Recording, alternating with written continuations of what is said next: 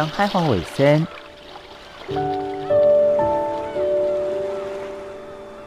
小弟太平洋北等，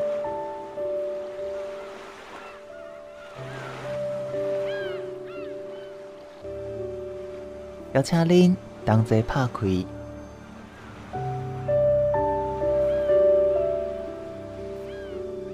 世界的门。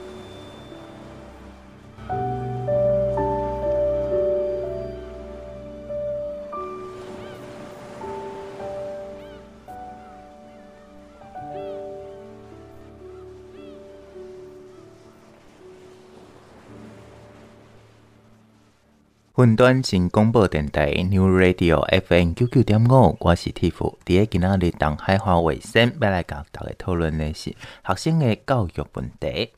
第一上早前咧，教育其实是好野人，食好穿好，因才有时间来接受教育，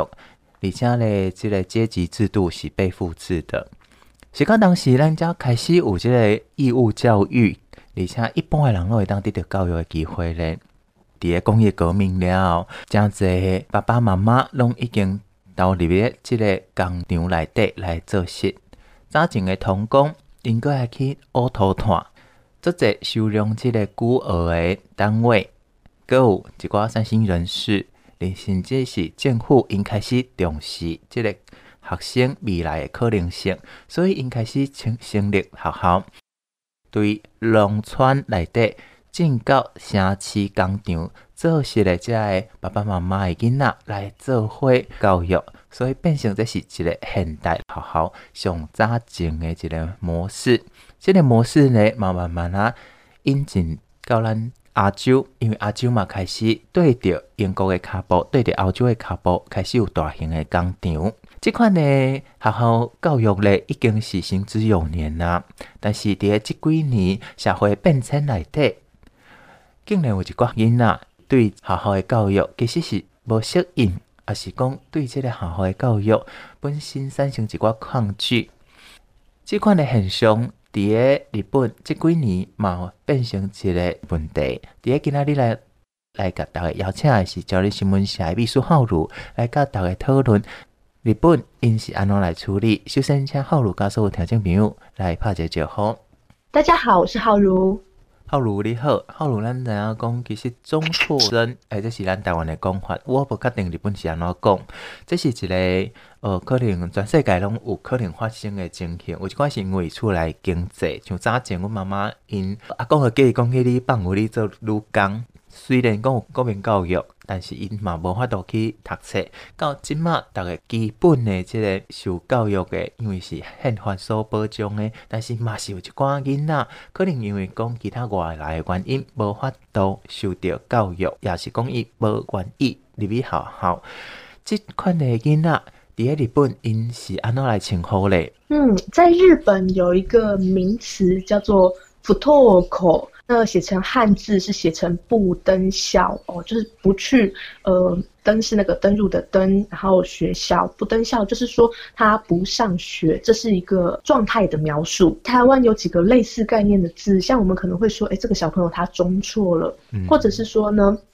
他休学了，那呃，也有人说不想上学，不想上学其实也很接近这个概念，他就不去上学。那最近这几年也有一个字叫拒学症，嗯、那两个字都有，一个是拒绝的拒，一个是恐惧的惧，那可能是拒绝去上学，是或是恐惧去上学，那后面加上一个病症的症，那这可能会被视为是一种呃疾病去看待的事情。那这几个概念呢，都呃有一点接近我们在今天的讨论的不登校、不登校这样的一个现实状态的描述，只是说呢，在日本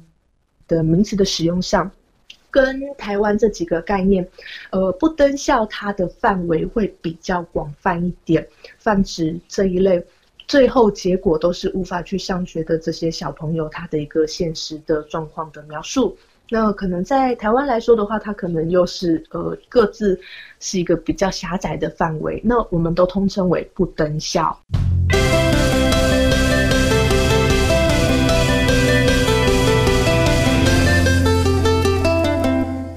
对，日本今嘛不登校的主要的原因有到几个嘞？呃。呃，这个日本非常重视所谓的不登校这件事情。我还记得我之前住在日本的时候，大概二零零零七年左右的时候，那。呃，日本的媒体还有电视节目，他们很常做类似这样的不登校的专题。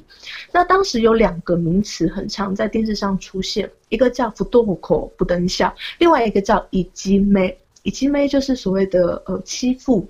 那呃，我当时在日本的时候是一直听到“いじめ”这个字，我想啊，这个这个问题好像哎，是不是日本特别严重？我在台湾那个到底是算怎么样的一个状况呢？校园的一个呃欺负的状况吗？后来我回到台湾以后，发现哎，台湾社会突然出现一个新的名词，叫做霸凌。嗯嗯嗯，所以呃，当时那个时间点在日本，这两个名词常常。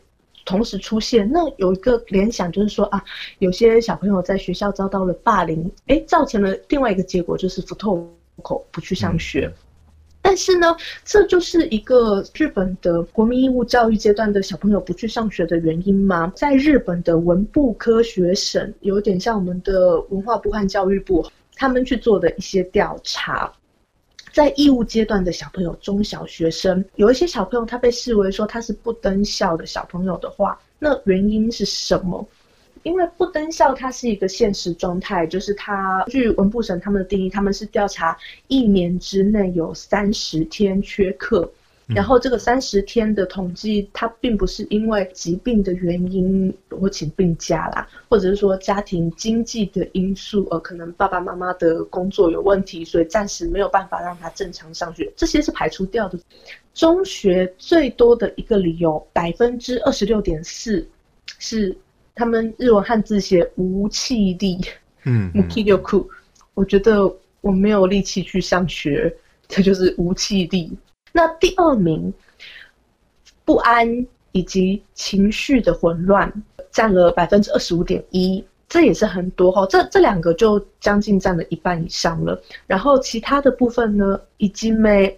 呃，我们在不考虑いじめ的状况下，我可能有一些人际关系上跟朋友之间的问题，那这个占了百分之十五点七， 然后剩下才是一些其他零星的问题，可能我在功课上我可能没有办法做得很好等等的，或者是说哦，我遇到一些不是很好的，有有人欺负我等等的状况，剩下就是可能百分之十几啊，就不到十这样的比例。所以我们看，如果以中学来说调查的话，一半以上是因为我可能没有力气去上学，或者说我有些情绪上的问题是占占很多的。那国小的部分呢，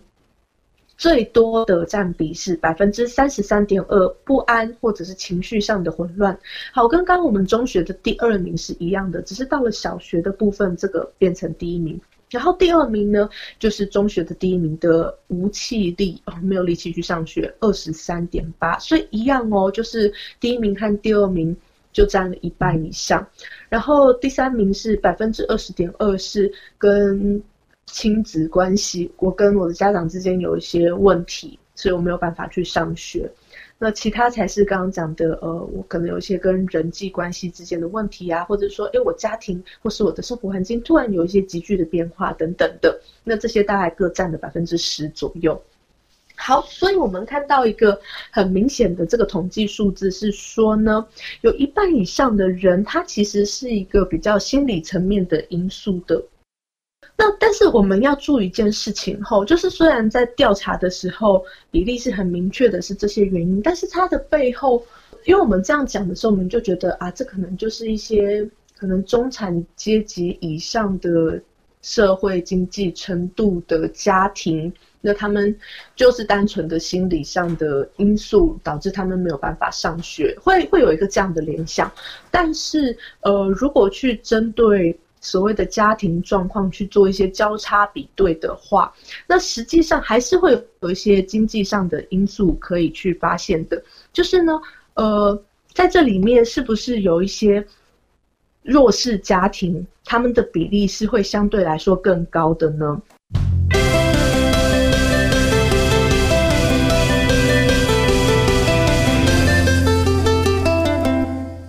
根据一些统计调查结果，事实上，呃，在经济比较弱势的家庭来说的话，他们可能会有大概四倍左右的比例是高于平均比例的。所以，虽然说主因是心因上的因素，但是当家庭的经济背景是较为弱势的时候，那同样心因性比例造成他不去上学的小朋友，是比一般呃没有经济弱势的。小朋友平均来说是高出大概四倍左右的状况，所以呃，这背后也有一些社会经济的背景存在的。我之前看到一个资料，因为目前日本呐，你若是离婚的女性，无容易会当摕到正式社员的工课，这些拢是伫个超市，啊无就是伫个咱食食店咧打工。啊，这款的经济情形，佮要采用一个囡仔，甚至两个囡仔。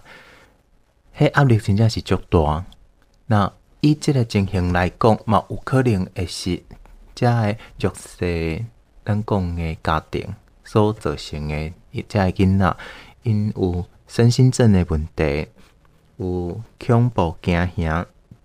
即款诶问题，注定无想要去好好读册。如果我们就统计数字来讲，然后如果是一个单亲家庭，或者是说就是呃我们在抚养的。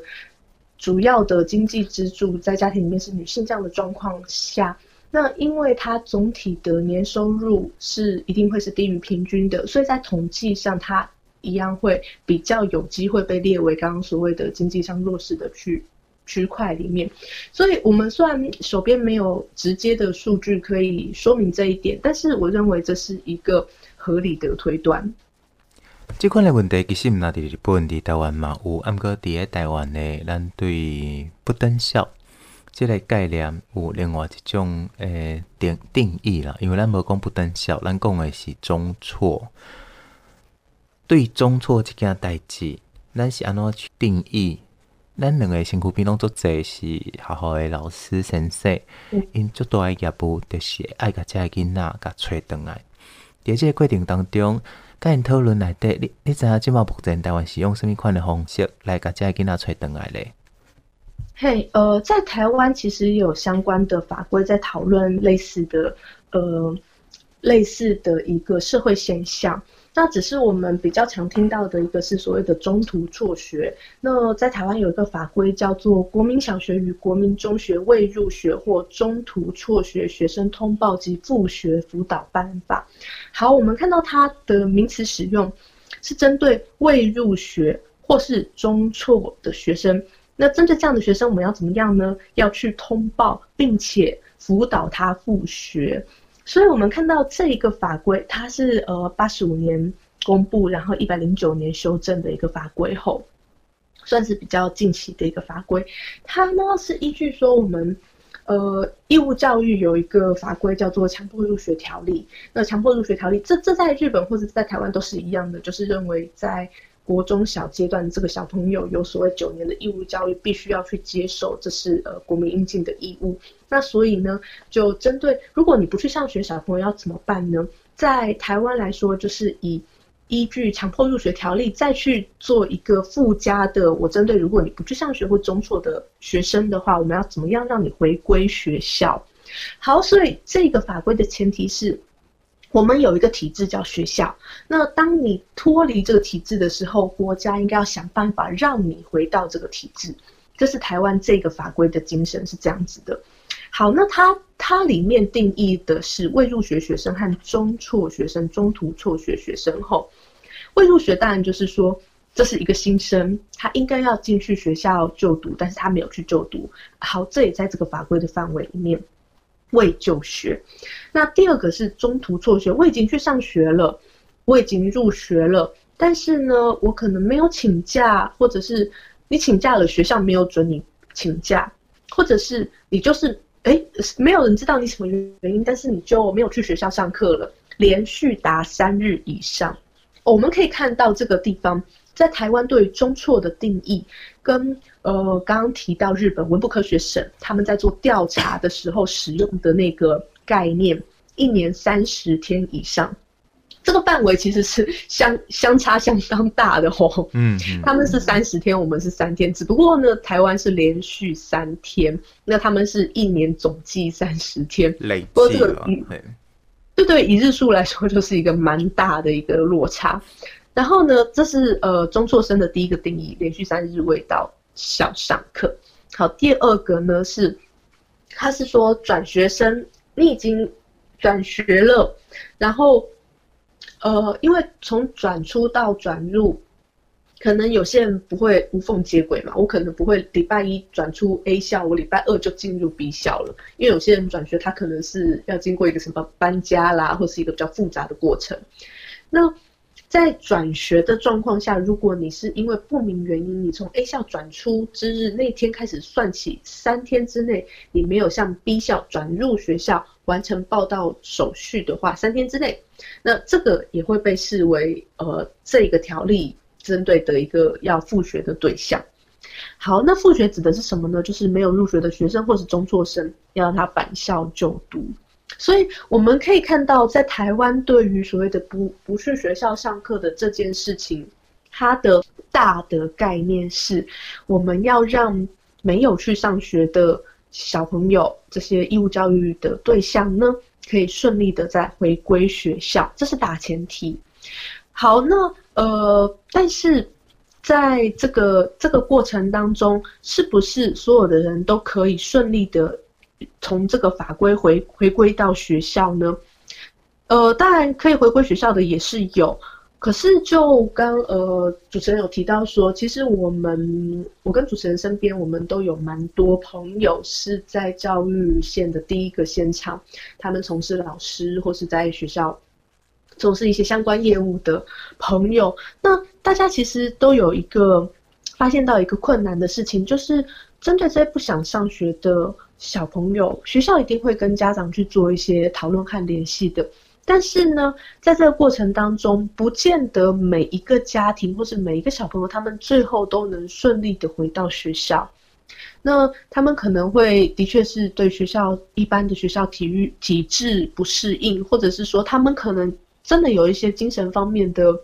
困难或是疾病，那没有办法回回去学校的。好，那在我们刚刚提到的台湾的这一套法规里面的第九条，它就有一些相关的应规划多元教育辅导措施，提供适性教育课程，避免学生再度辍学。所以呢，这个多元教育措施，我们用比较大家。比较熟知的名词在讲，就是资源班，或者是说中途班等等的一个方式。嗯，好，它它的概念就是，它可能它可能是某一间学校选一个地方出来，然后让这些小朋友没有办法正常上学的小朋友集中在那个地方，哎，让他们还是可以去去接受教育，一个群体生活。嗯，对。刚刚是说在学校嘛，吼，那另外一个，他可能是一些民间团体提供一个适当的场地，然后再去把这些小朋友放进去。好，那我们可以看到最大的差异是说，如果 你在台湾的体制下，你不选择自学的话，呃，自学当然有另外一条法规可以依循，你可以去申请自学。那如果你不走那个自学的途径的话，那国家的方向还是要把你从家里面拿出来，然后放到一个体制里面去，让你去接受教育。那我们可以看到，台湾的法规是这样子的一个概念。好，咱多听浩如来分享的，就是伫个咱台湾，你若是哦，伫个应该爱读册年纪，你无伫好好读册，有几种方式，但是大部分拢是希望你搁转去学校，伫学校的这个体系内底。去完成你的教育，只有最后一个就是自学申请。伫个咱家己的厝内，你确定有会当学合格的老师来教育，嘿，这是咱目前一个方式。但是对日本来讲，因是安怎来处理这个不转校的问题咧？咱休困一下，我想要为大家来放的这条歌曲是《无人知晓的夏日清晨》这个电影。来的歌，伫个歌曲了后，咱再来讨论伫个日本，这无受教育的囡仔，因是何去何从？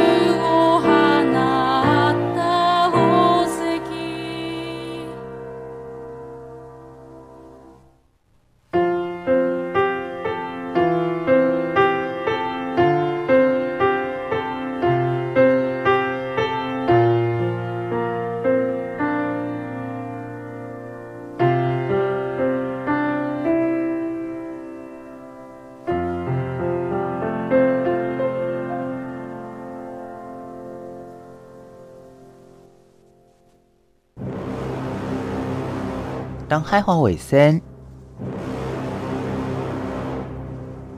守在太平洋北等，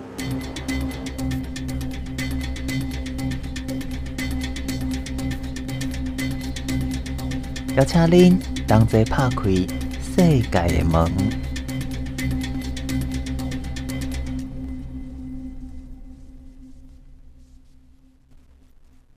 很多新广布电台 New Radio FM 九九点五，我是 Tiff。第今仔日节目当中为大家邀请的是今日新闻社的浩友，来给大家分享不登校的学生，因伫个日本要怎去保障因的受教权。咱顶一段的节目当中有给大家来介绍，什么叫做不登校，就是毋是因为破病嘛，毋是因为经济因素，但是一年三十天以上无去上课。对学校的有一寡排斥，有一寡惊吓。日本的社会是安怎来解决这个问题？用其他什么款的方式来协助这些学生呢？咱请后路来甲大家分享。好，我们刚刚有提到说，就是日本有这样的一个现状。二零一六年，跨越党派的国会议员，他们在二零一六年共同去立了一个所谓的教育机会确保法，那确保说大家都可以获得足够的教育资源的一个法规。它的前提，从过去的要让这些学生回归到学校这样的一个大前提。转换成，他可以在学校以外的地方去从事多样且适切的学习活动。他认为最重要的事情是大家可以接受教育，而不是大家必须回到学校。那他们去认同这些孩子们，他们是有修养的必要性的，他们应该获得身心上的休息。那这是这个法规在日本的所谓对于不登校这个社会现象上一个非常大的一个时代的意义。如果在台湾的话，过去可能大家会说，诶，大家都有去学校上学啊，为什么你就不能去学校呢？像这样的概念，在日本已经渐渐的有法规的层面去把它试着打破了。但我们不会说，就是现在日本人都可以接受说不上学这件事情，当然不会，大家还是很很保守的，会觉得说大家都上学，你还是应该去上学。可是呢，至少在法规的层面，他开始做了很大的松动和解套了。那所以呢，我们可以看到说，呃，为什么他们一定要去做这样的一个法规的修正了？因为如果我们看在这个法规订定之前的二零一五年的这个年度，呃，以这个不登校为理由，我们刚刚说不登校就是所谓的他不是疾病，也不是因为他家庭经济上有突然遭遭逢什么困难导致他没有办法正常上学。如果不是因为这两个主要理由，他就一年有三十天以上没有办法去上学的。中小学生呢，在二零一五年就已经有十二点六万人左右了，这个比例是很高的。十二点六万的意思，它是占了所有应该要上学的义务教育对象的百分之一点二六，百分之一点二六，这等于是说你可能，呃，一个。一个年级如果有四个班，一个班有二十几个人这样的概念的话，一个年级就至少有一两个人是不去上学的。呃，一百人左右就有一个人以上是不去上学的这个概念。其实我们套到台湾也会觉得这是一个很高的比例。所以呢，就是呃，在这样的背景下，他们订定了这个教育机会确保法。他提到了哪些重要的东西呢？一个是针对这些没有办法正常上学的小朋友。有一些民间的机构，比方说像 Free School 这样的东西，或者是公立的教育资源 Center，它不是一个教育机构，但是它是一个资源，你可以去对这些小朋友做教育的一个资源性机构，或者是一些特教课程。特教课程有点像我们台湾所说的资源班这样的地方，嗯，可以让你去确保使用学校体制以外的教育方式，去确保你的教育。资源的取得，好，那这个这是什么意思？吼，就是当国家用国家的法规去规定这件事情的时候，它同时会提供必要的财政资源，因为它就已经写在法规里面了。所以说呢，就从那之后开始有一些非体制的一些机构开始发展起来。那我们用台湾的概念去思考这些的话，就有点像是种子学院啦，像这一类的非体制的学校。好，那在同样的法规里面呢，也提到说，他如果就是无法在所谓学校或是机构、体制等等的地方上学的话，那在呃国家来说。我们应该要针对这个不登校的学生以及他的保护者，呃，保护者当然指的就像家长或者是监护人等等这样的一个概念后，国家应该要针对这个当事人、家长和小朋友去做一些必要情报的提供，以及提供他相关的。资源，这个是针对你完全没有办法进入任何的体制以及适应的其他机构的状况下，国家还有义务要去协助去辅导这样子的人，所以他对于这整体的应该受教的义务教育的对象，在法规层面的规范以及考虑，其实是蛮周详的。好，那我们就可以讲一下所谓他们提到的 free school 是一个什么样的概念。嗯，那我们这么快的好好。事实上，我们我们可以很轻易的用台湾有森林小学或者种子学院这一类，或者是什么全人中学啊等等这样一个呃跟传统体制不太一样的概念去思考它。但是我们在台湾说的这些学校，它有可能是因为。两个原因，一个是对传统体制的不适应，另外一个是，呃，他可能也不是不适应，他只是想要找一个更好的教育方式。在台湾来说是这两项，那在日本来说的话，比较主流的还是因为他可能没有办法适应原本的学校的体制，所以采取了 free school 这样的一个方式去。脱离原本的他无法适应的那个环境，当然 free school 他都已经说是 free 了嘛，对不对？所以它就会有很多不同的形态。但是主要来说的状况，我们一个主要的概念是，因为 free school 它是跟中小学校所谓的义务教育阶段，它是互补的一个存在，所以它很多是跟中小的学校是做一些合作的。那所以如果这些小朋友他可以进入 free school 的话，他的出席、出缺席是可以被视为正规学校的出席，取得正式的一个毕业证书。这是所谓的 free school，他就不是用什么同等学历啊这样的方式去去让你进入下一个学习阶阶段，这是这是比较不一样的地方。你来这学啥嘞？因为你讲 free school，以学校的结构、嗯、是不是嘛？等于是另外一种小型的安亲班呢？我们。有两个概念后，一个是 free school，一个叫 support 学校。free school 是比较像学校，那 support school 它是比较像比较像安亲班，嗯，又比较像补习班。那所谓的 support 学校呢，它是嗯，它比较是跟所谓的补习班这样的概念，还有就是高中以后的阶段是比较比较相关的。就是你可能就是去上一个类似安亲班或是补习班的学校，但是你并没有去上正规学校的课程，但是你是有地方去的，所以你还是可以去。做一些学习，可是它已经是所谓的高中阶段了。所以日本当然跟台湾是一样的，就是高中阶段它不是所谓的义务教育，不是强迫入学的。你去所谓的 support 学校这样的地方去就学，当然你一样会学到东西，但是你可能没有办法被视为正规学校出席的一个记录。所以呃，同样你要去上。大学你要去考试的话，也许取得是类似一个同等学历的证明，而不是一个毕业证书。那如果是 free school 的话，它就会比较像像是取得毕业证书的状态，去进入下一个学习阶段。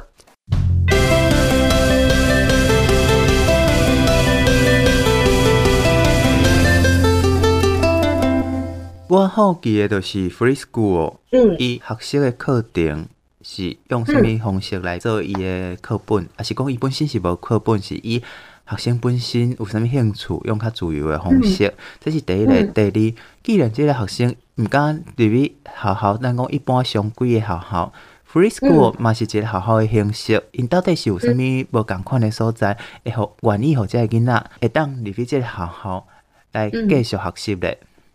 嗯，这也是我们要非常去介绍的内容。当我们对于小朋友，他是一个无法正常去上学的状态，而且他的这个无法正常去上学，他是他因为一个心因性他的障碍造成他无法去上学的时候，让他去走出家门的这一个动机，还有如何去让拉出他从从家里拉出来这这个过程。就是呃，所以 Free School 最重要的一个目标。所以伊较像一个机构，类似咱讲的辅助的机构，伊的重点毋是伫伊学习的过程，重点是伊甲社会融入一个过程吗？没有错，当然会有几种不同的形态。第一个最重要的，呃，呃，我刚刚说有几个形态，指的是学校会有几个不同目的，而造成它有不同的形态。那第一个最重要的形态是什么呢？是我们要营造一个可以让小朋友待在他觉得在在那边有归属感的一个地方。嗯，因为当当我们都已经使用 Free School 这个呃形式了，那所谓的回到学校体制，或者是你让他有学习意愿，这些事情都已经是其次了。他的这个地方最重要的目的是要让小孩在自己家以外，创造一个你可以跟其他人、其他的环境具有连结的一个地方。透过这个个体，这个小朋友跟这个学校之间有一个跟社会的接点，创造出来的这个过程呢，它可以让这些小朋友内心的不安或是内心的负担，这个小朋友他不去上学，他其实他自己心里也是不好过的。嗯，但是你让他跟社会有一个接点之后，他可以减轻他他觉得啊，他跟别人不一样，他是一个异类这样子的一个负面的想法。嗯，那他就可以慢慢的走出他封闭的世界。好，这是 Free School 的一个很重要的一个前提，我们要给他一个。有归属感的地方，他在那里，他可以放心。不同 type 的 free school 当中，这是最重要的一种 type，最重要的一个形式的一个 free school。当然还有其他形式，因为呃，不是每个小朋友都有这么严重的心因性的问题的。他有些可能只是他不适应他现在的学校，那所以如果是这样的状况的话，也有一些其他比较一般的，就是你的目标可能是你就可以回归学校体制的一个中途学校，类似这样的学校也是有的，它也同样在所谓的 free school 的范围内，或者有一些呢是，呃，有一些专家在里面做专门的 support 的学校，比方说什么状况呢？有一些小朋友他可能有所谓的学习障碍的问题，嗯嗯，或者是说发展障碍的问题。他发展比一般的小朋友来的慢一点点，或者是说呢，他可能阅读上有障碍，或者是他数字上有障碍，这一类的小朋友，他在正常的学校里面，他会没有办法发挥他原本的能力，但他确实，呃，不是，他确实在一般的学校他会有一些困难，但他并不是一个智能上、智力上会有问题的。小孩，那这种学校他就需要一些专家的辅助，让这些小朋友可以越过他们的学习障碍之后，那可以达到一个更好的学习效果。那也是有这样的学校，那也有一些学校是跟医疗机关去共同合作，然后他可能同时接受治疗，然后他也可以同时进行学习，这样的形式也是有的。那呃，当然，就像呃，台湾比较大家会想象得到的共同生活的私立学校，它可能是全体住校式，然后大家在里面一起生活这样子的 free school 也是一个。这咱看到的是日本今嘛不登校的问题，日本的文教部因透过各种的方式，包括建立了各种形态的 free school，还有 support 学校，来希望家这的学生会当。即融入社会，这是上基本的。但是讲因本身有学习的意愿，但是因为功课对袂着，还是讲先天本身有一寡阅读障碍，再透过其他的方式来完成因学习。我们说的确呃教育机会确保法，确定每一个人拢会当得到这个教育的平等的机会。讲到这，咱先休困一下，为大家放送的这条是印度的电影。心中的小星星，这个电影内底讲的，就是一个查甫囡仔，因为伊有阅读障碍，互大家所误解。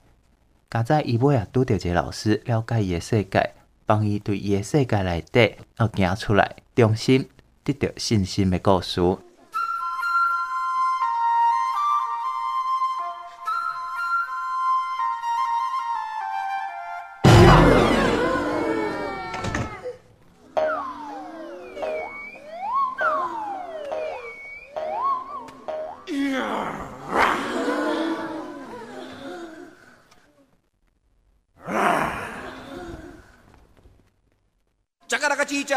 ಲೋರಂ ಗಂಡೋ ವಂಡೋ ಲಕರಕ ಟಂ ಅಕ್ಕೋ ಟಕ್ಕೋ ಇಡಿಗಿಡಿ ಇಡಿಗೋ ಇಡಿಪಾಯ್ ವಿಡಿಪಾಯ್ ಚಿಕ್ಕಿ ಚಕಚೋ ಗಿಲಿ ಗಿಲಿ ಮಲ್ ಸುಲು ಸುಲು ಮಲ್ ಮಕನಕ ಹುಕು ಬುಕುರಿ ಟುಕು ಬುಕುರಿ ಚಕಲಕ ಬಿಕ್ಕೋ ಚಿಕ್ಕೋ ಸಿಲಿ ಸಿಲಿ ಸಿಲಿಗೋ ಬಗಡದುಂ ಚಗಡದುಂ ಚಿಕ್ಕಿ ಚಕಚೋ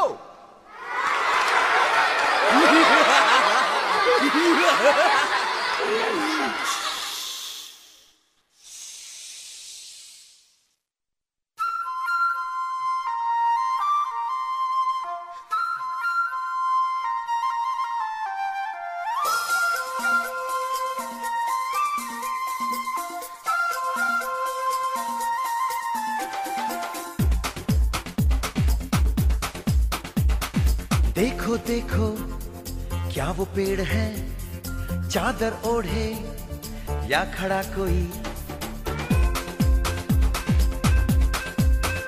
हे देखो देखो, क्या वो पेड़ है, चादर ओढ़े, या खड़ा कोई। बारिश है या आसमान ने छोड़ दिए हैं, नल खुले कहीं। हो, हम जैसे देखे ये जहाँ है।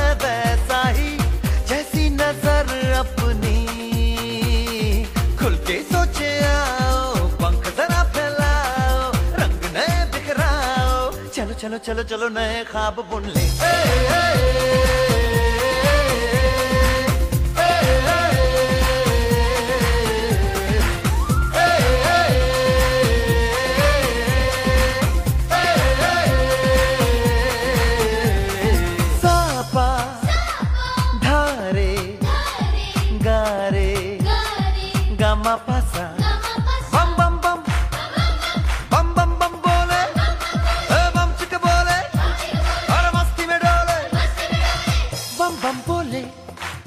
मस्ती में डोले,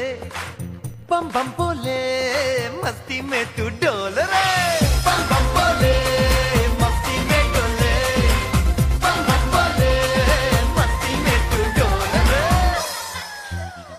भला मछलियाँ भी क्यों उड़ती नहीं? ऐसे भी सोचो ना, सोचो सूरज रोज नहाए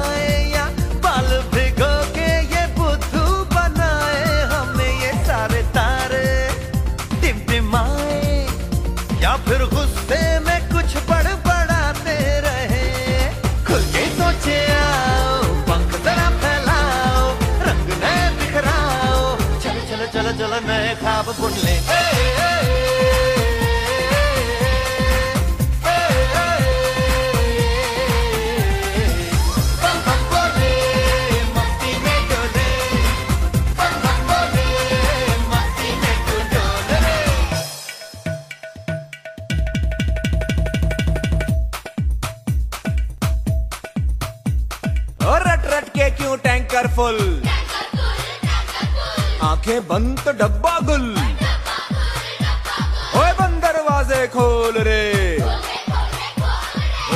ಗೋವಿಂದ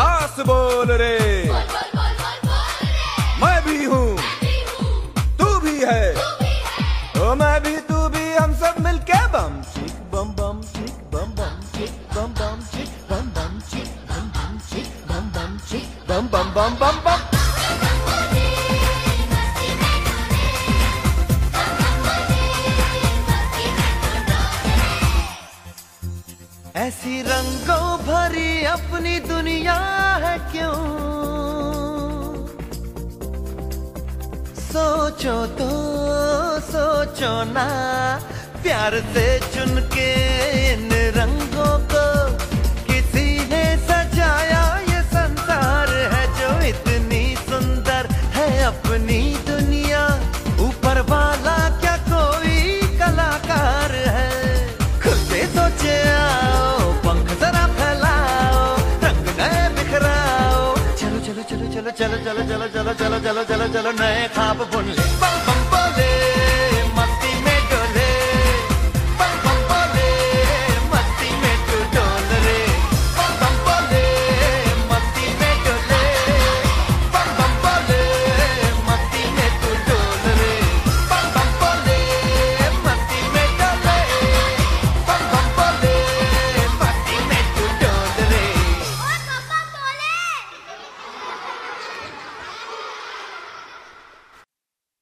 云端新广播电台 New Radio FM 九九点五，我是 Tiff。今日节目节目当中咧，为大家邀请的是，就是新闻社秘书浩如来甲大家分享的，就是人讲囡仔教育袂当等，但是咧，伫咧即个教育的过程当中，每一个囡仔拢有伊家己的个性，嘛有伊家己无共的所在，无一定每一个学生拢会当适合咱即马所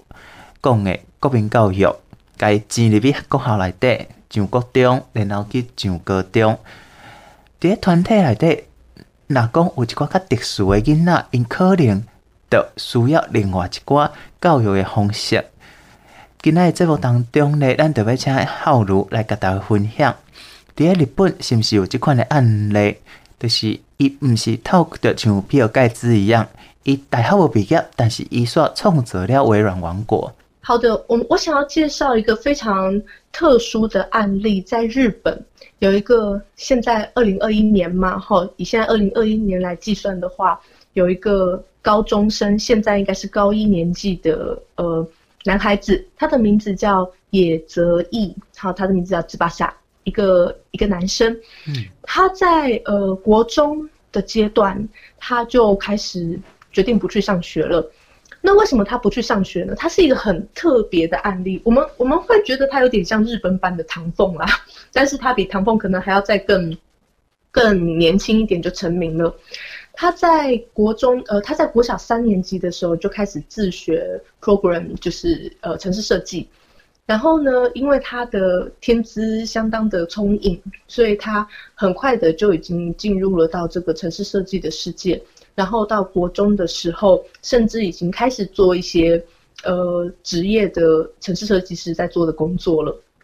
那在同时呢，他在学校也遭遇到一些问题，就是学校的老师对所有的学生的要求是非常严格的，包含说大家的呃铅笔盒啦、笔啦，还有桌上的东西要怎么样的放置，学校的老师都有很严格的规定。那当然，像这个老师，我想可能也是一个特例啦。但是他就正好碰到了一个这样子要求比较复杂的老师，所以他在这个学校里面跟老师还有学校体制有了一些冲突。他认为说，为什么要管我们这么多呢？我们只要可以做好学习就好了。那所以他再加上他的事业很忙碌，他是一个城市设计师，所以在忙碌之余，他没有办法呃继续上学，他也不想上学了。所以后来他就跟他的家长说：“我不上学了，我要去工作。”嗯，这还蛮有趣的哦。他决定呃，就是去去呃，以他的工作为主，去进行他的下一阶段的人生。嗯，那所有的家长听到这句话，第一个反应，我相信都会是：你这个年纪的小朋友才国中，才十四岁。你是不是应该先跟同年龄的人一起相处、学习所谓的社会是一个怎么样的东西，再来说你要工作呢？对不对？他的家长也是马上就先这样子说了，但是他很坚持，他觉得学校如果不能给他更多的东西，我为什么要继续上学呢？嗯嗯嗯，所以呢，他一边继续他的事业，他的所谓的城市设计的事业。一方面，他决定自己办一个学校，他不去上他自己原本的学校，然后呢，他在网络上呃去跟很多的人讨论，他应该要他是不是可以做出一个自己的办学，然后让